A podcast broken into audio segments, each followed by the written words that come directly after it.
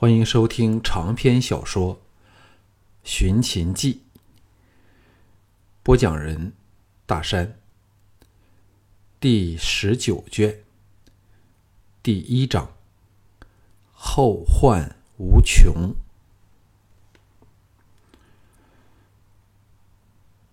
纵是在众多铁卫如狼似虎的挟持下，这。娇滴滴的柔骨奇女，仍是怡然无惧，并带点不屑的神态看着项少龙，冷笑说：“原来项大人内穿不畏兵刃的甲胄，难怪能这么奋不顾身，立刻强敌了。”不知如何，项少龙升起很不妥当的感觉。但一时又想不出问题的所在。由于金善和乌光两人分别抓着他柔软的胳膊，和以另一手锁紧他的肩胛骨，照理他该再难有任何作为。藤毅显然也有他那种异常的感觉。这铁汉并不像京俊和其他其他的铁卫般。眼睛只忙着向他那因双臂被扭后而特别显露的卓挺酥胸逡巡，冷喝说：“跪下！”金善和乌光用力一按，柔骨美女哪吃得住，跪了下去，连仅能活动的美腿也失去了作用和威胁性。大门处人声响起，姬嫣然等进入厅内。就在这刹那间，项少龙灵光一闪，想到问题所在。他实不应这么容易被擒拿的。以他早先在吕不韦寿宴上表现出来的身手，众人要活捉他绝非易事。且他刚才已经先一步逃往窗门，怎么会如此轻易的被铁卫们手到擒来呢？其中当然有诈。原因是他见他未死，又听到自己命人不要对他下杀手，才故意被人擒回来，好进行再一次的刺杀。此时众人都自然的别头往大门望去，项少龙也假装作分神。果然，柔骨女鹰口呼张，一缕光影立即激射而出，朝项少龙。面门而来，藤毅等惊觉过来，同时骇然大震。项少龙从容一闪，避过暗器时，柔骨女的身体奇异的扭了几下，竟像一条滑不溜手的鱼儿般，从金善和乌光两人的铁爪溜了出来，在泥鳅般从两人间滚到了众人的包围圈之外。身手之迅捷滑溜，叫人叹为观止。众人惊喝怒骂中，柔骨女手捧双膝，曲作一团，像个大大皮球似的，眨眼间滚到了大厅一侧的窗台下，在众人截住她之前，弹了起来，穿窗去了。众铁卫大失面子，狂追而去。项少龙等也面面相觑，都想不到这柔骨女如此如此的厉害。接着，昌平君、昌文君、桓仪等闻风而至，一时间，府内府外闹哄哄一片。项少龙一觉醒来，只觉得精满神足，昨夜的劳累一扫而空。他坐起身来。一向贪睡的季嫣然被他弄醒过来，慵懒的扑入他怀里，撒娇的说：“天还未亮嘛，陪人家多睡一会儿好吗？”项少龙把他搂紧，清怜密爱一番后，柔声说：“从今天开始，每天我也要在鸡啼日出之前，起来苦练百战刀法和拳脚功夫。”只看昨晚那个柔骨女刺客，便可知天下间能人无数。一不小心就会吃上大亏了。季嫣然想起昨晚由那女刺客吐出来的牛毛针，犹有余悸的说：“真是吓人，将这么一支针藏在口内，仍可从容说话，叫人丝毫不起提防之心。”项少龙大力打了他一记粉臀，笑道：“好娇妻，你再睡一会儿吧。”季嫣然一脸娇嗔的坐了起来，怨道。给你这么打了，什么睡意都不翼而飞了嘞。项少龙目光自然落在他因衣襟敞开而露出来的深深乳沟内，只觉得触目惊心，差点要把这诱人的美女按回床上去，忙暗自警惕，勉强离开了他。不由得想起了李牧的警告，自己只要一不小心。就会耽于男女之欲，有负着赵国绝代名将的期望。季嫣然也跳下榻来，笑面如花的欣然说：“让小女子服侍项大将军梳洗更衣好吗？”天空露出曙光之际，项少龙已赶进王宫。小盘正在吃早餐，见他来到，邀他共膳。听到他说出昨晚发生的事后，龙颜震怒。吕不韦这狗贼，寡人将来必叫他死无葬身之地。明知师傅你是寡人最敬重的人，仍敢如此的胆大妄为。项少龙笑着说：“楚军非是第一天知他这种心术吧？生气只是生气。这趟幸亏有小田报讯，不过……”那女刺客也却是第一流的高手。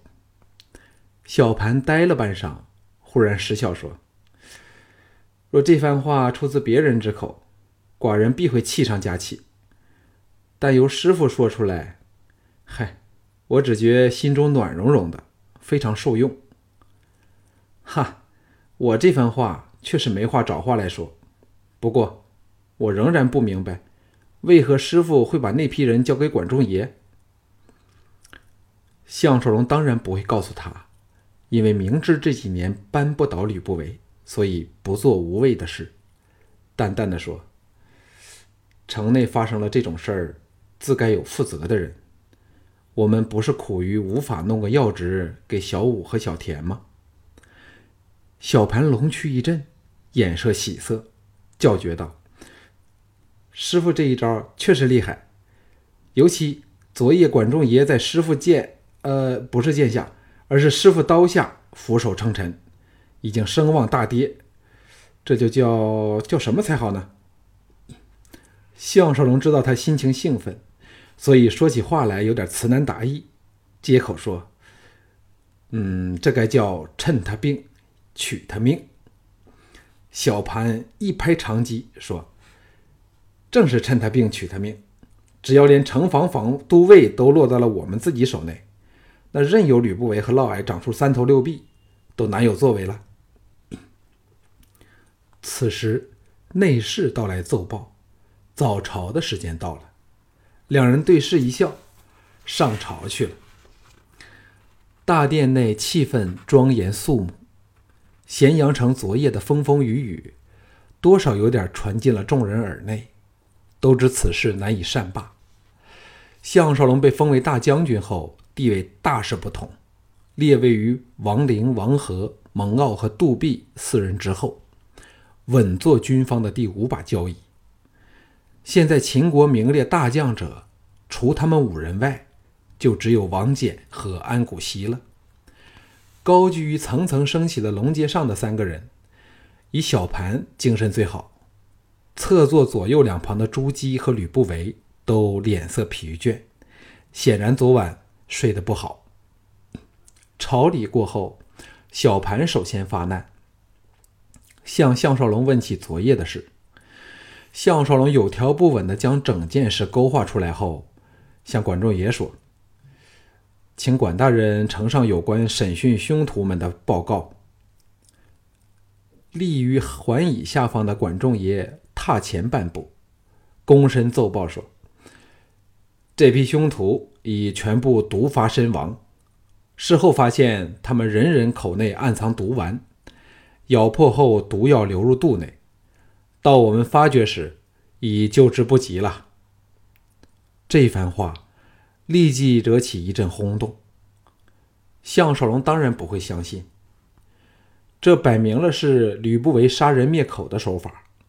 不过不用他说话，站于斜对面的嫪毐肃容说。楚军明鉴，都城之内竟然混入大批凶徒，行刺大臣，有分明是早有预谋，行事周密，故绝不可轻忽处理。不但要追拿背后元凶，而更重要是彻查都防防卫，可曾出了什么漏子？否则怎会让这么多人潜进城内，而我们仍茫然不知呢？众人纷纷点头同意时，项少龙和小盘同时心叫不妙。只看嫪毐这种借题发挥、大兴问罪之师的态度，便知他和朱姬已经有默契，要把都尉统领一职抢到手中。吕不韦、管仲爷和蒙骜也看穿他的心意，同时色变。昌平君一时却未想到这么远，质问管仲爷说。管大人难道对这批人的来历一点头绪都没有吗？管仲爷淡淡的说：“臣下曾向仲父请示，由于内情异常复杂，故仲父指示需待调查清楚后，才再向楚军报告。”杜弼冷哼一声说：“管大人忙了整夜，竟就得这么一句。”无可奉告吗？其实，只是从他们所用兵器，又或衣着装备，便足以推断出他们的身份来历，把背后指使的元凶找出来。吕不韦哈哈一笑说：“杜大将军说得好，这批刺客所用的兵器，均来自屯留蒲贺的兵器铸造厂。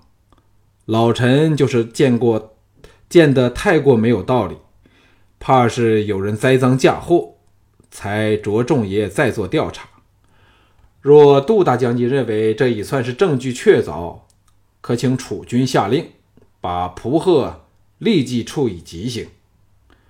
杜弼勃然色变，大怒道：“这太过分了！”转向小盘，正要说话，小盘从容地说。杜大将军，请勿为此动气。寡人自知此乃有人故意嫁祸蒲先生呢。杜弼这才脸色稍缓，只是狠狠盯了吕不韦几眼，再不说话。小盘当然不是对杜弼或蒲贺有什么好感，而是在现今的情势下，怎也要等黑龙出事后站稳了阵脚，才可以对对付杜弼和蒲贺这一档。否则乱世一起，吕不韦会趁机的再扩大势力，甚至趁乱夺权，那就得不偿失了。以城角为中心，杜弼和蒲贺作为代表的这个军事集团，主要的基地就是民民心不稳的东三郡。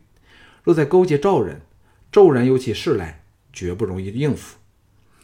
吕不韦抢着发言说：“金汤有贼子潜进城来搞风搞雨。”当然是有人掩护，才过得了城防关门。所以目下要追究的，并非谁人该负上责任，而是谁是这背后的主谋者。就像田烈士高龄的叛兵能远道前来谋反，其中必有人沿途掩护接应。向大将军奉命调查。只不知有何成果呢？这几招连消带打，确实厉害。忽然又把矛头改为指向项少龙了。项少龙不由心中暗恨，昨夜没有抓着那个柔骨美女，不然现在就可看着吕不韦如何作答。正要说话，小盘冷然说：“项大将军奉寡人之命做调查。”岂知途中被人追击，以致迷了路途。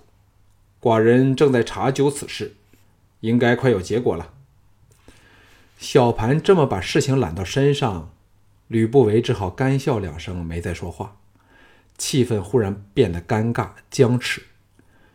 若有任何人仍要苦苦苦要在这个该谁该负上责任一事上继续纠缠，便等于明着要跟吕不韦过不去了。项少龙虽和吕不韦壁垒分明，仍不愿弄至这等田地。一直没有发言的朱姬柔声说。仲父既然认为不需苦苦追究责任，哀家自然尊尊重仲父的意见。但加强城防却是当务之急，且任务繁重，恐非管卿家一人应付得了。故都尉副统领一职，实不易再悬空。嫪毐、嫪卿家身为内史，最熟悉城防方面的种种问题。未知心中可有适当人选？小盘、项少龙、昌平君一方和吕不韦一方，个人同呼不好。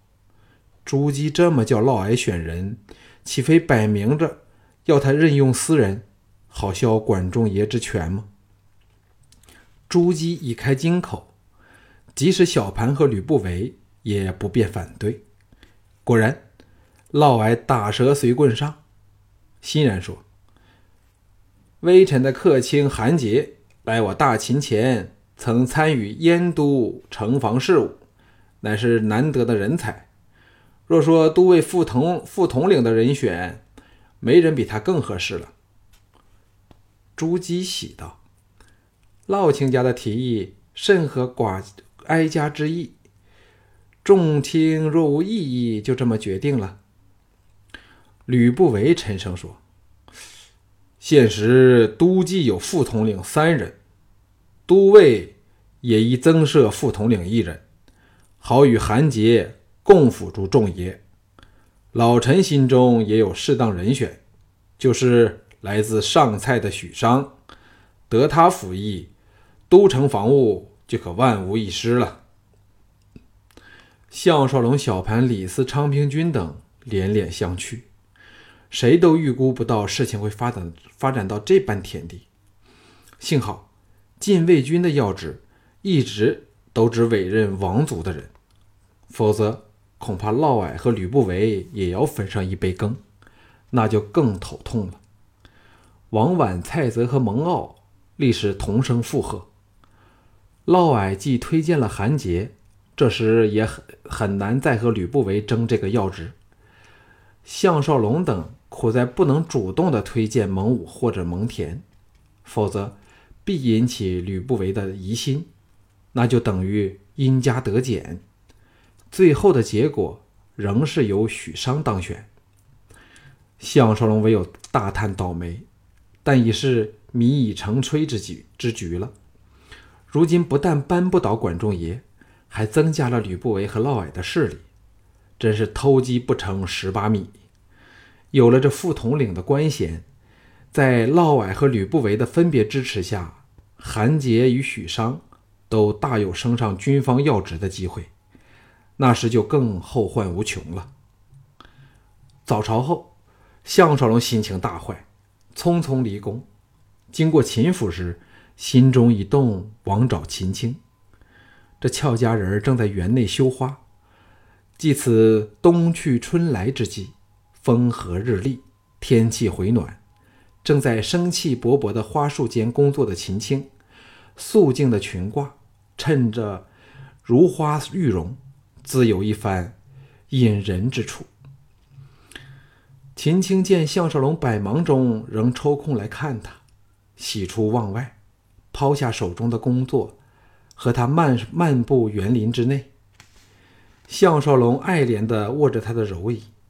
叹道：“在下今次来此，是要谢过秦太傅救命之恩来。”秦青微笑说：“你这人总是语不惊人死不休，人家何时何时曾救你一命呢？”